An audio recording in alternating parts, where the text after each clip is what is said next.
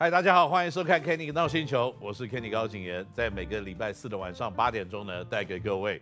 这个最新的篮球资讯。那大家都知道呢，在这个 P League 的选秀即将要开始啊，但是呢，在太平洋的另外一边呢，在 NBA 的联盟，那这个选秀已经到了一个段落，所以呢，很多的球队现在手上握有新秀的选择权之外呢，他们还要开始做各式各样的交易。那也有一些球队呢，因为选了一个可能指标性的 franchise player，所以在未来呢，他们可能在交易市场里会更加的活跃。那今天呢，我们要跟大家来讨论一下，跟大家分享一下呢，在 NBA 选秀会结束以后，三大指标球员在选秀结果之后，到底会帮他们球队展现什么样子的一个画面？那另外在交易市场里面，现在非常的活跃，所以呢，我们今天也跟大家稍微来讨论一下交易市场到底会有什么样子的影响啊？那大家都知道嘛，在这个 NBA 的新秀市场里面啊，火热。话题的第一名的球员，那无疑就是来自于法国的 Victor Wembanyama。很多人都说呢，Victor Wembanyama 是 generational talent。什么是 generational talent 呢？就是一个世代里面才会出现一次这样子的指标，甚至呢，他的能力、他的天分还要超越 LeBron James。真的有可能吗？是有可能的，可是。大家有没有发现一件事情？我这边要跟大家分享的就是啊，这种所谓的 generation talent，就是一个生命循环里面才出现一次的这种超级有天分的选手。在过去，我们看到除了 LeBron James 之外，也许有像 Kobe Bryant 这些人，他们有什么共同点呢？就是在联盟里面，你要这个创下历史，要这个名扬这个国外，要这个。在进入篮球名人堂等等等等这样子的成绩之外呢，你必须要有一样事情，就是你每年都要进步。这代表说呢，我们要看的不只是天分而已，我们看的可能呢是这个球员对我自我的要求跟他的态度到底有没有能力，在进入联盟了以后呢，每年都可以进步。而且呢，我可以跟大家分享的就是。联盟在 NBA 里面呢，是每年都在改变，而且有针对性的调整，在针对某一些具有天分的选手。所以呢，你每年都要调整自己或增加自己的能力，来面对一个新的挑战。如果你做得到，你就是 LeBron James；如果你做不到的话呢，嗯，你可能就是浪费你的天分了。在联盟里面浪费天分的人比比皆是啊。所以呢。到底 Victor w e b a n y a m a 可不可以在马刺呢又一次拿到第一顺位选秀之后，帮马刺创造新的王朝？上一次马刺拿到第一顺位的时候是 Tim Duncan 吗？哦，他的确九九年就拿了冠军，在加入联盟的第一、第二年了就就拿了总冠军。所以呢，的确选到一个状元是可以带你上天堂的。那特别是马刺这样子的 organization 是非常懂得如何培养。训练以及制造他自己的明星球员，这样子的一个团队呢，会让温本亚马 fail 吗？过去马刺有什么样子的一个经历，是让他的指标球员 fail 过吗？有哎，你还记得很多年前呢、他本来有一个指标球员叫做 Kawhi Leonard，Kawhi Leonard 呢跟球团的关系一直都是很好，但是后来不知道怎么一回事，后来呢慢慢变成不好的一个情况。导致 Kawhi Leonard 离开，跑去了暴龙，还拿了一个总冠军。不过那是另外一个故事。所以我要讲的就是呢，在马刺球团呢，可能精心呵护，而且呢，非常懂得怎么样培养、培育、训练指标性球员这样子的一个团队，Wembanyama 会变成一个 flop 吗？我觉得几率不高。但是联盟里面有像他这样子天分的球员，之前打得不好过吗？七尺五六寸。臂展八尺，臂展八尺，讲这个字就感觉起来有点怪怪的。臂展八尺是什么样一个概念？可能在那个地方就可以灌篮。不过这样子条件的选手，过去 NBA 难道没有过吗？好像有哎，Sean Bradley、Ralph Sampson，去年 Chet Holmgren 好像也是大概是类似这样子类型的，就是 NBA 在这种瘦长型的常人，基本上要有突破。爆发或者是呢巨星级的表现的，没有常常出现。对于这种瘦长型的球员，可能打的最好的是 Kevin Durant 吧。可是 Kevin Durant 说真的，他只是看起来瘦长，他的体重你算一算的话，其实也不轻啊。所以呢 w e b b y a m a 可不可以在第一顺位里面呢，在马刺这样子的 organization 成为一个超级巨星？我认为几率绝对是要比别队选去要高。但是呢，在过去这种瘦长型的中锋或前锋，我搞不好打到后卫，他可不可以成为明星呢？我认为我们先看一下，去年维梅亚马他在呃这法国的 A 级联盟，就是第一联盟哦，在 Metropolitan 的92球队里面呢，平均二十一点六分，十点四个篮板，三次的火锅跟二点四次的助攻哦，这样子的成绩单呢，其实已经是在整个法国联赛里面得分第一、篮板第一、火锅第一，所以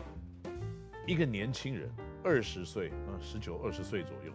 可以在一个成人的职业联盟里面得到三冠王的成绩，其实说实在是不简单的，因为呢，他有一点点的来突破我们刚刚的说法，小朋友身体瘦，很高。重心可能不够，但是呢，仍然可以打出这样子三冠王的一个成绩，所以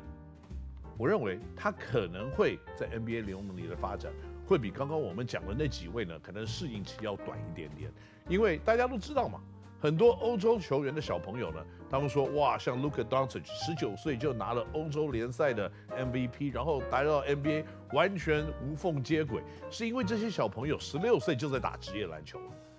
他可能十六、十七岁呢，已经跟一个三十岁左右、身体发展强壮、像熊一般的成人，在那边互相的推撞。那打了三年以后，当然他已经适应了。等于说，你把他放进 NBA 的第一年，他可能在十七岁的时候，他就已经提前买单了，所以他就可以慢慢的在身体上面的适应，要比真的美国大学的或高中就跳出打 NBA 的年轻人要简单的非常的多，因为他的适应期是比较长的。那在投篮的 efficient 上面呢，他能投三分，可是呢，只有百分之二十七点五的三分球命中率，而且是 FIBA 规则的三分球，不是 NBA 的三分球。那另外呢，有一个数据，我是觉得非常棒，就是通常这种瘦型的中锋，他会不喜欢跟人家去碰撞，但是一场比赛有六点三次的罚球，我认为这代表说他其实可能不会去躲避人家。而是呢，会勇敢接受人家身体的碰撞，然后呢，拥有百分之八十二点三的罚球命中率。我认为这样子的命中率是足够的，而且更重要一点呢，他在 Popovich 的领导之下呢，我在 Popovich 系统的领导之下，我相信今年的马刺对他来说是一个很好学习的经验，而且我个人认为他应该成绩不会太差的。讲完 Wembanyama 之后呢，我们就要讲到 Michael Jordan 的关门选秀。为什么是关门选秀呢？因为 Michael Jordan 退出黄蜂队了。那更重要一点呢，这是他的最后一次的选秀。Michael Jordan 到过去呢，他选秀的记录到底如何？没有他打篮球这么好啦。选了 Kwame Brown，嗯，Kwame Brown 大概跟是，如果是以选秀的标准来看的话，那可能就是 Shaquille O'Neal 的罚球的标准吧。哎，这个形容不错吧？Kwame Brown 的选秀的标准的能力，大概就 Shaquille Neal 发现，耶，大概都是有史以来最差其中之一啊。所以 你问我说他的关门选秀会好吗？我觉得 Brandon Miller 是不错的选择。他今年二十岁，Alabama freshman，可是他是 freshman 去年 NCAA 的得分王，就是一年级生的得分最多的人，十八点八分呢、啊。而且重要的一点呢。他有几样东西数据，其实是这三名选秀里面的最成熟的一个，那就是他的三分投射。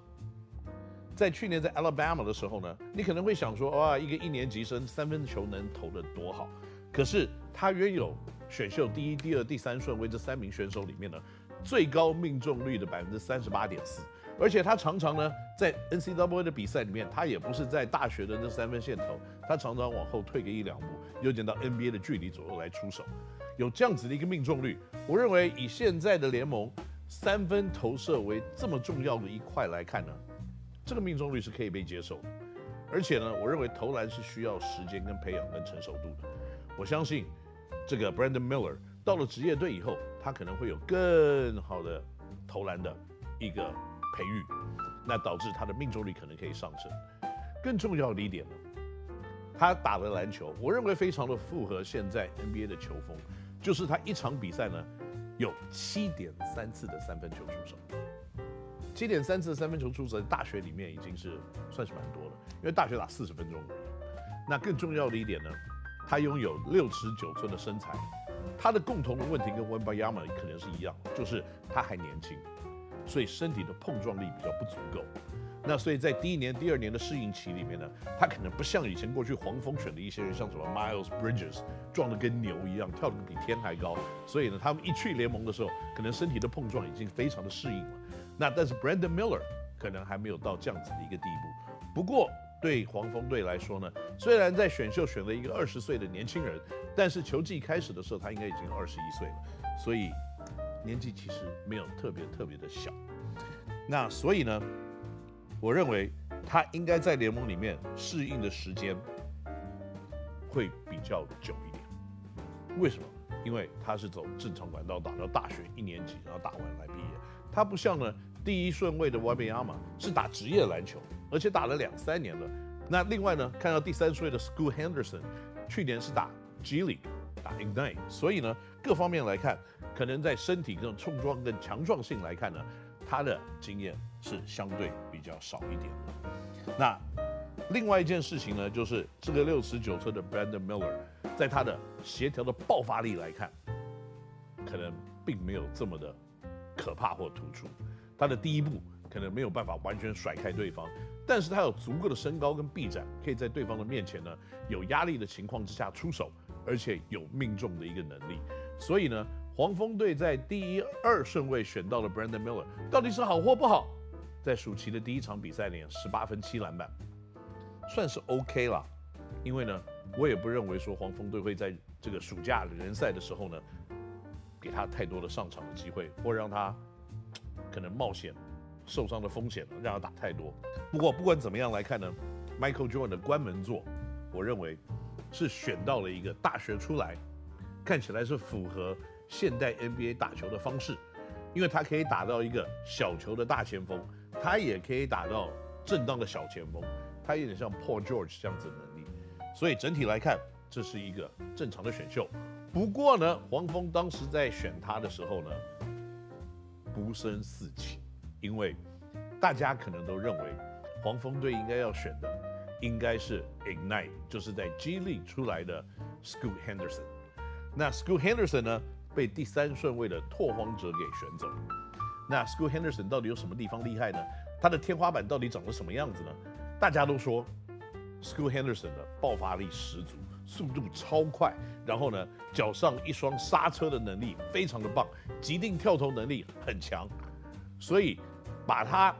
这个形容的对象呢，相仿的，像 Russell Westbrook，像 Ja Morant，像 De'Aaron Fox。然后投篮命中率百分之二十七点五，好，三分球了，这个命中率没有很好哎，投篮命中率也只有百分之四十二点九，命中率不高，这个是很多后卫可能在到了一个新环境，他可能会发生的事情，因为呢，你知道吗？后卫就是两种方式，快速的突破，攻击篮筐，那如果呢他适应不了节奏，这个方面的命中率就不会高，那另外就是快速的攻击，拔起来跳投。那如果你还没有真正的适应到防守的强硬度的时候呢，你的命中率相对的就会下降。如果你不相信我的话，这是历史上几乎所有的控球后卫、得分型的后卫都会面临的问题。你可以看看 Allen Iverson 他的一年，他的命中率有多高？非常的低啊。那另外一件事情呢，对于年轻的控球后卫、快速的这种爆发力的后卫呢，他们共同的问题就是失误。School Henderson 也不例外啊，他的失误在去年呢，平均一场比赛三点五次，那意思就是说呢，他平均六点六次的助攻来搭配他三点五次的失误，他的助攻失误比连二比一都不到，这个没有特别的好。不过你看到他的天分，你可能就忘记他的助攻失误比，因为他的天分的速度，爆发力就跟 Ja Morant 一样啊。那投篮的这个节奏哇，这个出手非常的柔软，像奶油一样，像 Steph Curry 啊，但是只是命中率不高而已。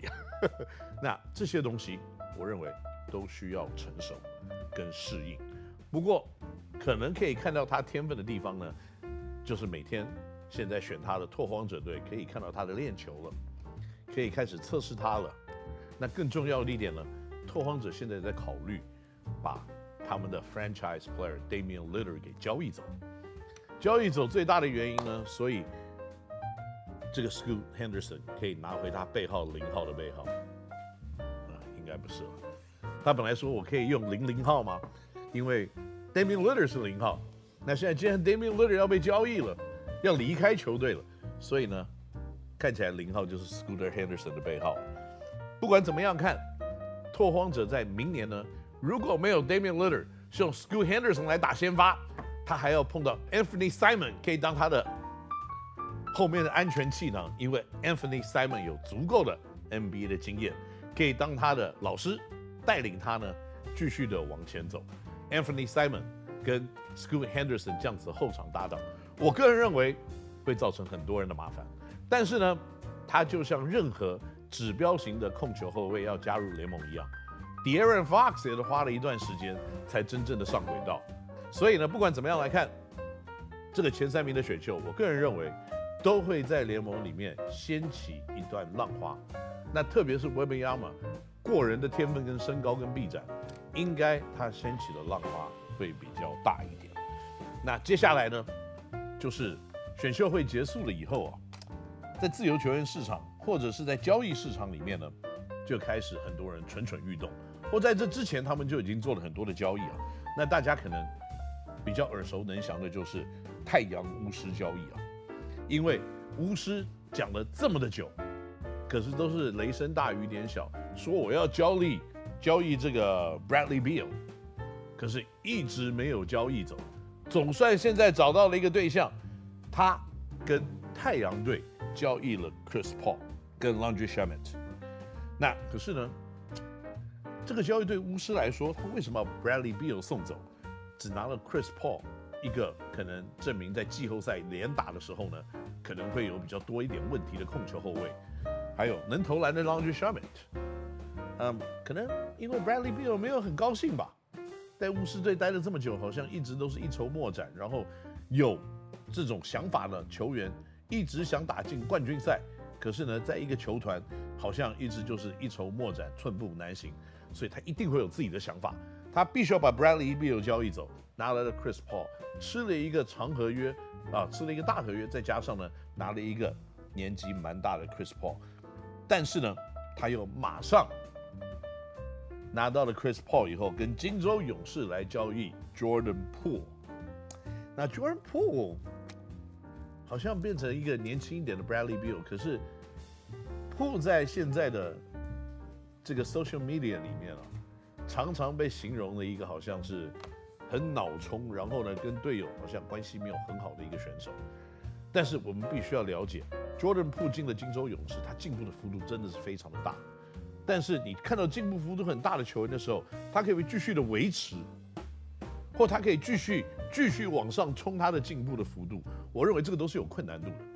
一个球员要从这里到这里，已经是很难的一件事。那如果你要从这里到这里，然后再往这边冲的话，哦，已经冲出了荧幕了。嘿 嘿，你看啊，那那真的是比登天还难啊。所以 Jordan Poole 天花板到底在哪里？他的进步在第一年、第二年是已经到了天花板了吗？我们不知道。但是他的稳定性的确是非常的缺乏，所以你要把这样子的球员当做一个指标的 franchise player 的时候，你是有点风险的。那现在看起来呢，巫师队就是清开了一个年纪开始变成中生代，然后薪资非常的高，然后呢不是非常高兴的 Bradley Beal，然后间接的换来了 Jordan Poole。那以这样子的一个交易来看呢，我认为巫师可能得到他们想要的。可是他把 Chris Paul 送去了勇士以后，那勇士该怎么办？勇士看起来每一年好像都要争取冠军，可是如果你看他的阵容的话，他现在是一个几乎平均三十三岁的球队，而且是非常平均六尺四寸多一点点的一个高度的球队。他的中锋没有很高，虽然最近我听了很多的 social media 在在那边胡说八道，就是 Kendrick Perkins 说 Kuminga 长到七尺二寸了。Kuminga 七尺二寸，开玩笑的。你以为圣诞节每年都每天都在发生吗？你以为每天都可以中乐透吗？你以为选了一个六尺八寸、六尺九寸的人，他过了一年两年就会长到七尺二吗？然后还有同样的协调性，还有一样的弹跳能力，还有一样的这个打球的技巧。抱歉，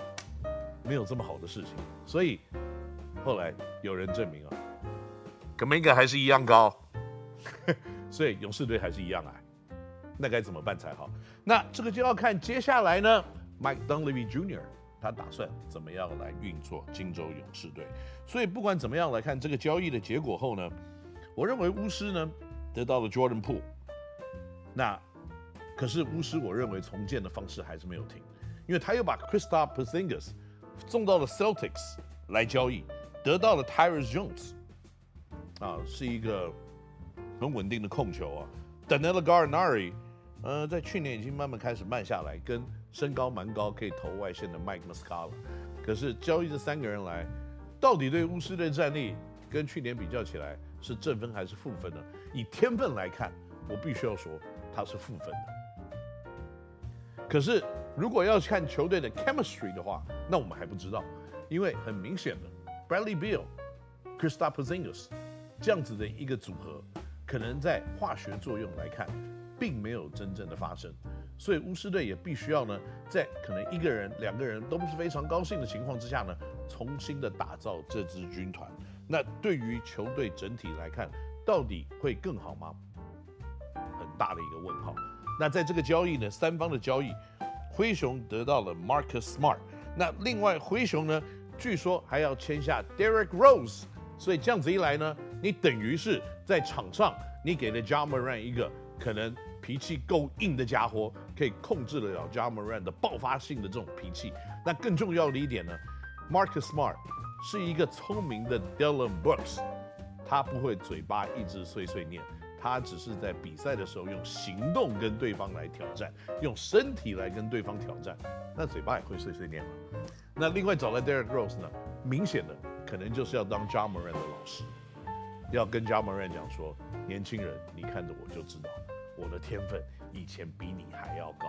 但是呢，任何事情都会发生，因为呢，一个受伤接一个受伤，接一个受伤，接一个受伤，会让你从联盟的天堂掉到联盟的地狱。那这个时间可能就要花一年，所以呢，你现在拥有这样子的天空，你一定要好好掌握，不要像 Derek Rose 这样子，可能其实也不是他的错。他只是运气真的太差，我认为他在这个地方，还有再加上 Mark Smart 呢，应该会让 Ja Morant 浪子回头，假浪子回头，浪子假回头，他是假浪子，所以他可以回头，对整个灰熊的战力，我认为绝对是大帮助。好了，以上就是这个礼拜的 Kenny 闹星球。那我们跟大家讨论 NBA 的这些话题呢，也许在未来的几个礼拜里面呢，我们也会继续的跟大家一起来讨论，因为呢，会有更多的选秀的交换，可能会有更多的自由球员的加入，到时候呢，跟大家一起来分享跟分析。我是高景安，我们下个礼拜呢，Kenny 闹星球再见，拜拜。